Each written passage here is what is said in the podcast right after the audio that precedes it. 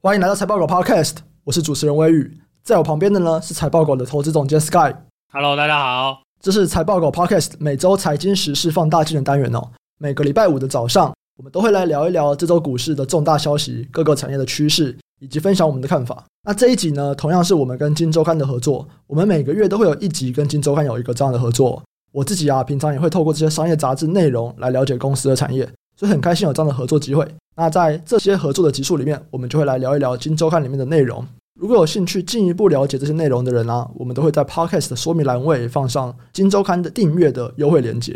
今天这一集哦，我们要聊的是《金周刊》第一千两百九十二期。那里面有两篇文章是我们觉得比较有趣的。第一个就是关于台湾的房市。五年来最热的九二八档期，那其实关于台湾的这个营建业啊，我们内部有一篇算是分析报告，我们之后也会有一集来跟大家说明。在这一集里面，我们就先来跟大家聊一下这几年最热的这个九二八档期，关于一些政府的一些打房措施这样子。虽然说看起来没什么用啦，再来我们也会来聊一下八方云集这边公司哦。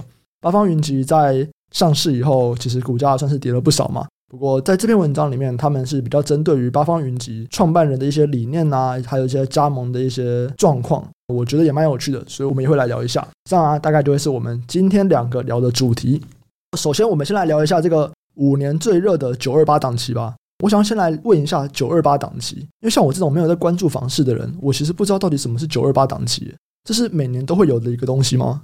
对啊。台湾人就是比较会害怕这个七月鬼门开嘛，所以通常农历七月鬼门开的时候，大家就避免去看房啊、买房，因为这个过去就是有一些民俗禁忌。因为通常农历七月有可能跨国历的七月跟八月嘛，那你是建商的话，你自然呢你会避免在这两个月份去做比较大的推销，因为其实老一辈的人还是有这样子的这个你说迷信吗？或者说民俗信仰吧。那经过两个月的压缩，那你今年的档期就要靠七八月之后的九月咯。所以一般来说，就是每一年九月的时候都会有一个比较大的档期啦，就是俗称的九二八档期啊。那当然，这个九二八通常就是有一些放假嘛，可能是中秋节，可能是国庆日啊。通常这个就是拿来观察下半年房地产的状况，建商对这个市况。热度，他们自己评估的状况吧。他如果九二八推很多案，就表示哦，他现在可能对这个房地产现况是非常看好的，所以他要赶快进场大干一票啦，对不对？哦、所以九二八通常是我们大家在观察，就是台湾房地产啊最近状况怎么样的一个温度计就对了。那这个东西它是在讲说建商的推案量嘛？对，其实也不是说真的卖得多好，就是建商有没有把这些案子推出来卖这样。对啊，对啊，对啊，但是呢，他总不会说哦，哎，现在市况有够惨，我可能卖不掉，然后我来那边狂推一发嘛，对不对？大家都会好聪明的，对。哎，那我再问一个，为什么是二八啊？就是为什么不是什么九三零或者是九一五？为什么是九二八啊？哎，这个你真的是好问题，我还真不知道。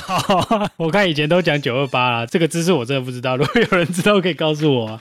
神秘冷知识 啊！这一问就知道，这这一期我没有做功课嘛。如果知道的人，好不好告诉我们为什么是九二八，为什么不是九三零？好，那来聊一聊今年比较特别的点啊。大家都说嘛，今年的九二八档其实非常非常的热哦。今周刊这边是写五年来最热，可是我看很像也有新闻说就是历史新高这样子。那今周刊这边有写个数据哦，二零一七年啊，这个推案量是两千一百九十四亿元，这是以金额来看。然后二零一八到三千亿。二零一九就从三千亿直接跳到五千六百亿哦，然后今年是五千七百二十一亿，推案的金额啊总数是非常非常的高哦，所以 Sky 要不要来讲一下为什么这一次这个推案的金额可以这么高啊？我们不是才刚过完一个疫情吗？我觉得我们以前有应该讲过蛮多次了嘛。疫情其实对房地产的影响其实不大，对，因为其实我们看其他国外的这个有考古题嘛，对不对？那个我们先偷看一下那个美国的答案。哎，美国的房地产只是往郊区移动，城市虽然说是跌了一些啦，但是郊区是大涨的嘛。对，那现在看起来有可能之后可能会又又会移回城市，但你说房价有没有跌？没有跌。那你是看其他影响比较大的国家，什么英国、日本啊？其实你说他们房价有跌吗？哎，好像也是没跌呢。甚至美国最近还是在创新高的哦。你说这个东西为什么今年会特别好？我觉得疫情一来对这个没影响，二来疫情其实有一个资金面的推升嘛，各国政府其实都发了不少钱嘛。不论是台湾是发的是五倍券嘛，去年发的是三倍券嘛，美国就直接发钱嘛。其实有蛮多国家是直接发钱啦，这个是比较直接的。那再来是说央行可能就是降息嘛，甚至 QE 加大嘛，无限 QE，QE 在 QE，对不对？QE 的力度在加大，购债的力度在加大。甚至美国都买到那个评级比较差的这个垃圾债，反正就是比较不好的债券啊，他们会选择比较好的垃圾债去买嘛。对，但其实这个就是告诉你，就是说，其实全球的资金是宽松的啦。那资金宽松呢，那自然的这个会外溢到各类资产去就对了。所以大家一定会找这个有赚头的去买嘛，对啊。那房地产可能就是一个嘛。举个例子，像台湾的话，还没有降息之前的话，台湾的房贷利率可能大概是在一点九吧。哎，现在可能你去贷每一个人啊，你第一去贷可能一点三吧。你看这个利率的效益有多大？这其实对你每个月的负担是差蛮多的啦。然后房贷的年限也延长了嘛，现在已经有三十年房贷了嘛。如果你是用 cash flow 的观念来买房的话，或者用 cash flow 的规划来买房的话，哎，其实你每个月你要负担的变少了啦，所以你能买的东西可以变更贵嘛。资金面的推升，其实也造成了这整个房价又开始上涨了的这个状况啦。今周刊这边他提了总共有四个特色去推升加温这个房市哦。第一个当然是前面讲的嘛，这个疫情有一些递延，然后甚至有些人可能变有钱了这样子。再来就是建商在南北都在抢地，然后原物料也推升了嘛，所以这些建商也把这些原物料的价格上涨转嫁到他们的售价上面。那最后则是北部的建商开始南下要抢市场，互相在竞争这个市占率的感觉。然后，今天看这边讲了这四个原因啊，去导致建商加大力度，不断的在这个抢这个推案。同样，我们来看一下，政府其实当然是不太喜欢房价一直涨嘛。至少台面上面一定要说不喜欢啦，选举之前不能喜欢啦，选举之后都嗯赞啦。所以其实之前推了两个政策嘛，包含像实价登录二点零，然后房地合一税二点零，看起来没有什么太大的成效哦。那最近央行不是也出了一个新的政策吗？就是你如果是买第二间房，那它的宽限期就不能够宽限期这样。现在很多人买房的宽限期啊，三年五年。央行的这个第一次跟那个房地合一税二点零一起推出来的，其实还有第二间房屋的限贷嘛。你买超过一间房屋的话，你就买第二间自产，然后或者就是说你就是买来投资的，那你的这个层数就变少了嘛。其实那个时候你去抓当年度啊，譬如说去年去买房的人是谁？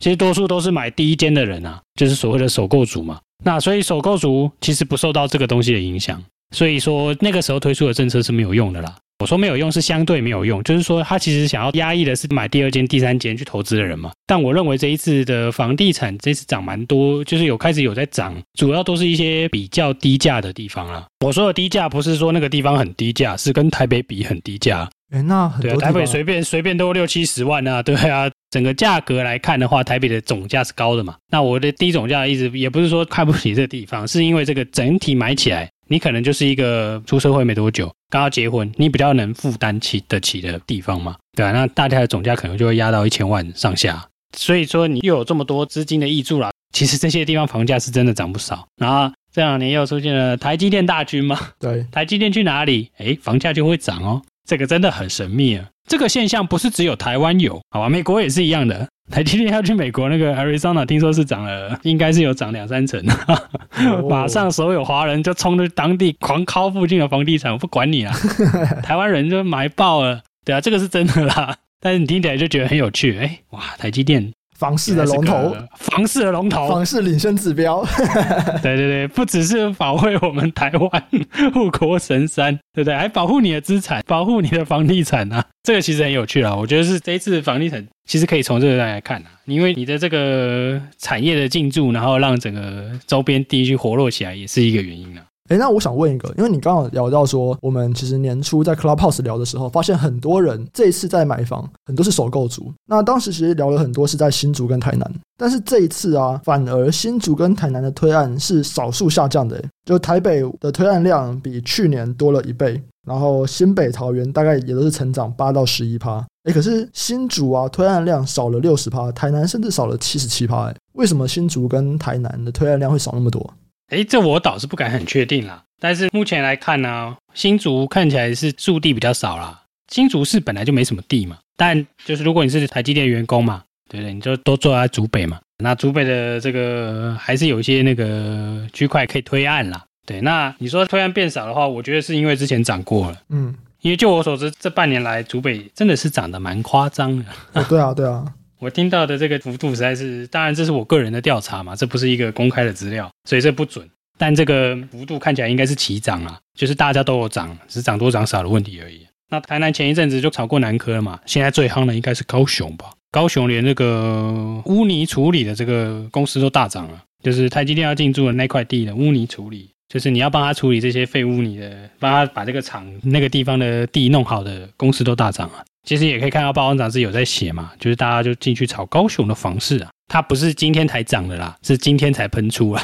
因为我们之前就有提过，是说其实在一九年我们就有发现，其实哎这几个地方的房价其实已经创新高了，尤其是台中、台南、高雄，就是中南部的啦，由南部为主，由南部到高雄，我觉得变得有点像是新竹这边前一波推了嘛，那你这一波就往其他地方跑这样子。因为我这边有看到那个永庆房屋有讲了，过去一年其实涨最多的就是新竹跟台南，这两边的房价大概都涨了二十趴哦。新竹涨二十四趴，台南涨了二十二趴，哇，这个都是台湾之冠啊！可能也是因为这样子啦，就是这个热潮已经非常非常热了，所以现在就像 Sky 说的，开始往其他地方推案。因为最新的其实是高雄嘛。就是那个台积电进驻的这个方向嘛，对不对？我们现在就是跟着台积电走啊，希望他可以去我有地的地方啊，不是？哦，那你也要先买地哦，你也要先买地，澎湖买块地，拼了。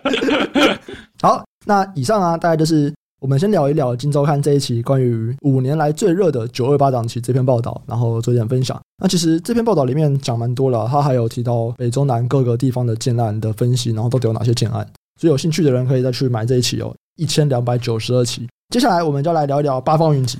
八方云集，我们算是从新贵的时候就一直有在关注了。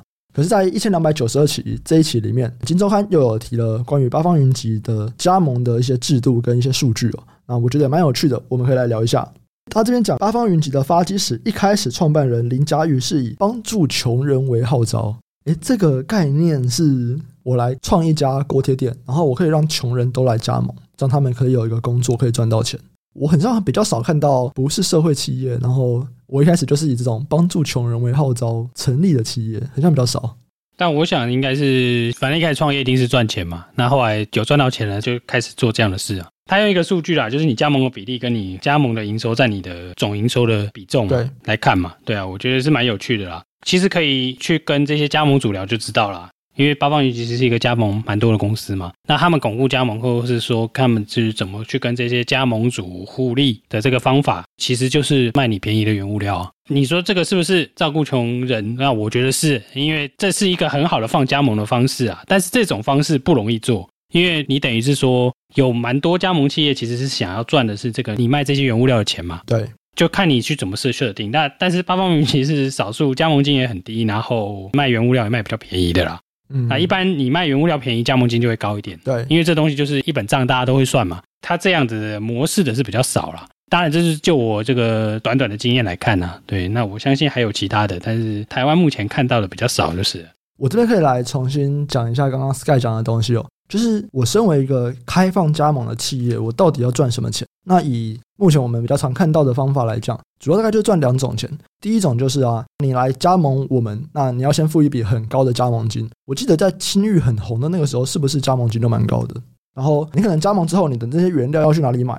这些就有的厂牌会规定啊，就说，诶，你加盟我的，你只能从我这边买原物料。那有些人可能会说，你一定要买什么？那其他的你可以去其他地方买，没有问题。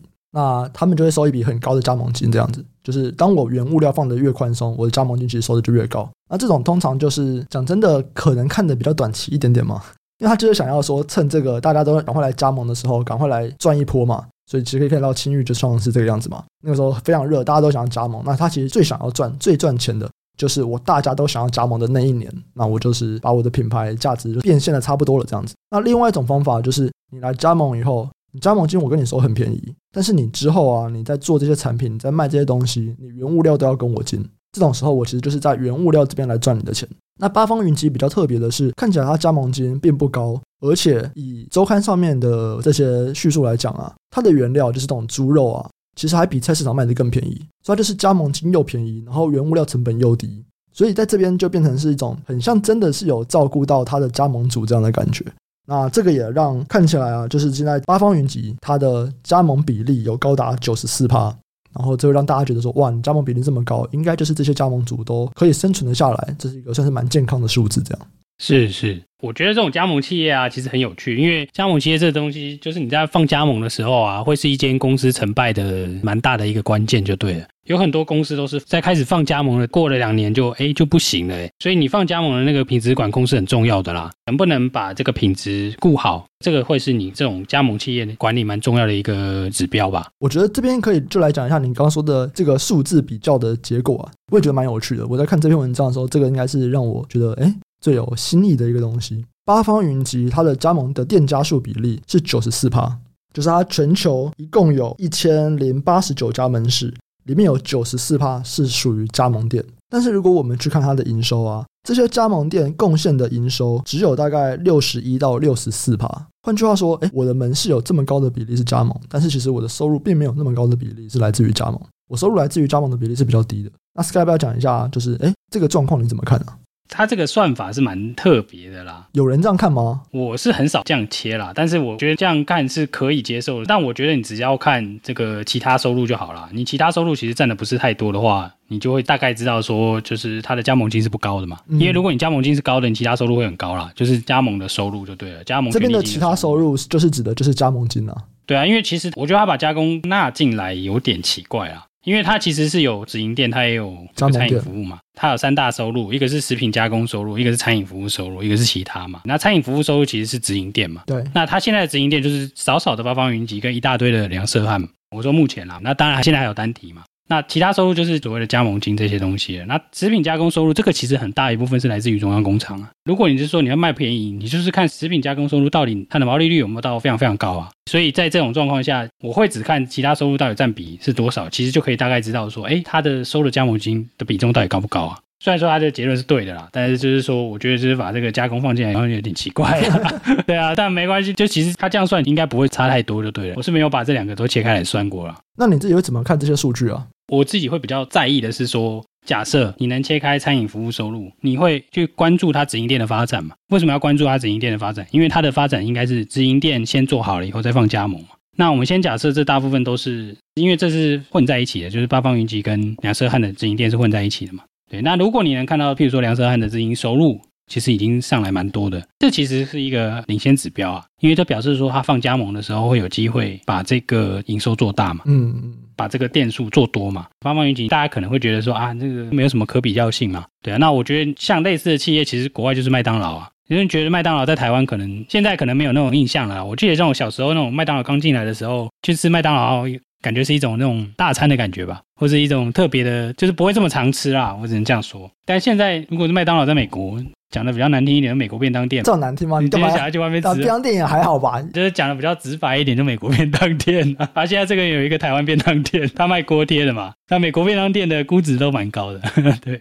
哎，那我这边再 recap 你刚刚的讲法哦，就是你说，其实梁社汉的直营店某种程度可以看作一个领先指标，因为如果他直营店的营收起来，而且经营的很好，代表说他接下来开放加盟的时候，加盟主应该也都可以经营的还不错，那就会让八方云集整个集团多一个未来的成长力道。是啊，因为这个东西起来以后，你如果放加盟嘛，你其他收入是不是会上来？对啊，对啊。我们刚刚有提到，它加盟金可能不是太多，但它食品加工收入可能是会大幅成长。对，没错。因为那个食品加工收入就是等于是说，你开越多家店，我等于是军火供应商嘛。它其实这间公司，我们如果说你把它看作是一个什么通路商，最大的获利其实是后面的这个军火供应嘛。嗯。就是那些通路，它是负责去前线嘛，那它其实最重要是后面的这个后勤的这个单位啊。那后勤的这个食品加工工厂，这肯定是它获利最重要的来源了。那它这个东西就是不断的供应你武器去打仗嘛。所以我们刚才提到说，你直营收入拉起来，就表示这个店型消费者是接受的，这种品牌这种口味消费者是接受的。它如果扩大，如果能复制出来的话，那它会把其他收入跟食品加工收入都拉高。嗯，那如果你要去可比的话，其实可以看我们讲比较相近的，就是价格带稍微近一点的。王品现在有个低价策略的那个火锅品牌嘛，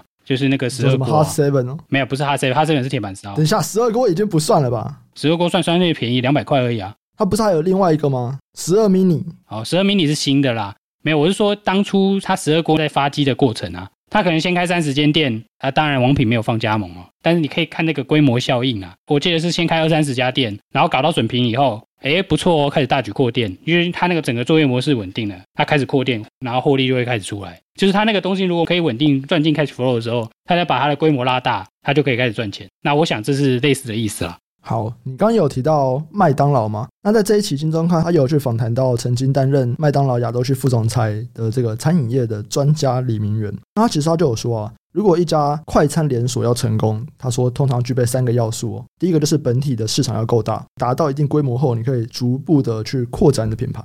最后你要有很强的文化优势。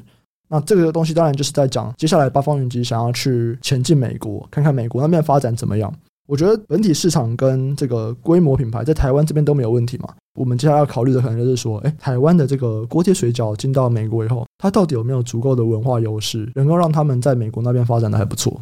哎，这个就是台湾便当店对于那个美国便当店了。对啊，看你今天想要吃什么便当，对不对？现在美国那边的发展，你知道怎么样吗？你是说便当店的发 没有？我是说锅贴的发展吗？还是说是怎样的餐饮的发展？八方云集的发展，八方云集他现在还在建厂啊，那这个明年才会开出这个第一家店，应该是有一些布局啦，正在这个进行。那他们比较有趣的是，如果我们去找之前去过美国的一些餐饮企业，譬如说亚明或是八十五度 C，像八十五度 C 他们去嘛，他们现在加州开两三间店。我那时候印象很深刻，因为那时候我一直都有 cover 八十五度 C 啦，都是八开头的。那个时候刚好去美国，那那时候我很讶异的是，他在美国的 S P 比在其他地方高非常多，我记得是两倍啦。那那个还本期间也是比其他地方还要短，就是 payback period，就是你什么时候回本。他那时候呢有一个结论是说，哎，他发现美国餐饮市场比台湾好赚，在美国卖面包比台湾好赚，也比中国好赚啊。对，那是他的结论。所以你去美国有可能会出现的状况是，美国基础消费力就比你高了，就是它一般的餐点就是可以卖比较贵，那会不会出现它的利润率就是会比一般的餐饮业高？那这个我想是大家都很觊觎美国这个市场蛮重要一个原因。但八十五度 C 亚明跟八方云集不一样的地方是什么？像亚明跟八十五度 C 啊，他们去美国他们是先开店才建中央工厂，那现在八十五度 C 才在建，我记得应该是第二间中央工厂在美国的，他好像在加州跟德州各建一个吧。对，那八方云集反过来，他先建中央工厂，再去做第一家门店。那这个两个玩法就不太一样了，这个决心也不太一样啦。对，决心就不一样了。第一个是我先前锋去打一打嘛，那有一个是，哎，我直接就是大军压境，希望可以拿下这里嘛。我觉得也可以关注说，哎，其实如果你一开始去就是中央工厂，那如果你有拉到一定程度的店面，那其实对你的成本效益会有更大的加分，就对了。相比之下，就一开始这个利润率就可以拉出来。是一开始就能比较有成本优势啦，嗯，一开始一定亏钱嘛，你开第一家、第二家怎么可能马上赚钱？但你只要能跨过那个损平的那个点，它翻上去的速度会很快，因为它等于是它固定成本比较高嘛。对，如果我们单看美国这个点，它固定成本是高的，但是你只要一翻过去，你的获利的加成的速度是会很快的。好，你刚提到亚明，我这边想要快速的插入去一个，就亚明最近在公馆开了一间快乐柠檬，哎，我这几天回家经过都大排长龙，哎。哎，我不知道原来快乐柠檬这么需要排队。甘加好林，我不知道，就让我有点好奇，因为我真的，我其实很少走那条路回家啦。可是我最近两次走那条路回家的时候，就觉得，哎，等一下，全部大排长龙，我觉得很有趣。好，以上啊就是我们这一集跟金周刊合作的内容。那如果对这些产业啊，或者是公司内部人的访谈有兴趣的人啊，都可以去订阅金周刊。我们会在 Podcast 说明栏位放上订阅的优惠链接哦。喜欢的听众朋友啊，记得按下订阅，并且分享给你的亲朋好友。如果有任何的问题，都欢迎留言告诉我们，我们会不定期在 Podcast 中回答留言区的问题。那如果想要找平台去讨论投资问题的啊，可以上 Facebook 搜寻财报狗智囊团，这是我们的 Facebook 社团。我们也会不定期在社团中分享我们的看法，还有 Podcast 的延伸讨论。那我们这集就先到这边，下集再见，拜拜，拜拜。